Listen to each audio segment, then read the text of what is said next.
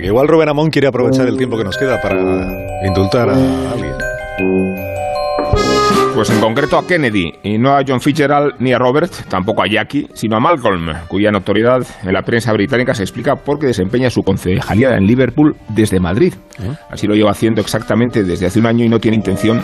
de modificar sus rutinas. Responde a ellas desde la distancia y desde el teletrabajo, o sea, desde el trabajo en la distancia, toda vez que el distrito en el que fue elegido, Kirkdale, se ubica a 2.000 kilómetros de su ordenador Podéis entender así la incredulidad de los vecinos y los reproches que se amontonan en el correo electrónico de Malcolm Kennedy, un año sin presentarse y sin tener demasiada noción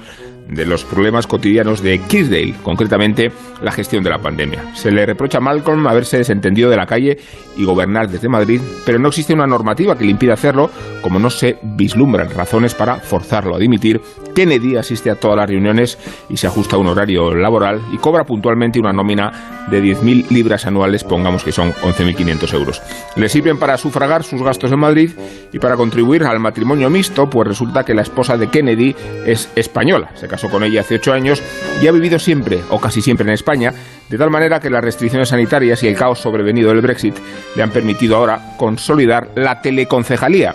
Kennedy, elegido en las listas del Partido Laborista, no tiene la intención de volver a presentarse a las urnas, quizá porque los vecinos tampoco tienen intención de volver a votarlo.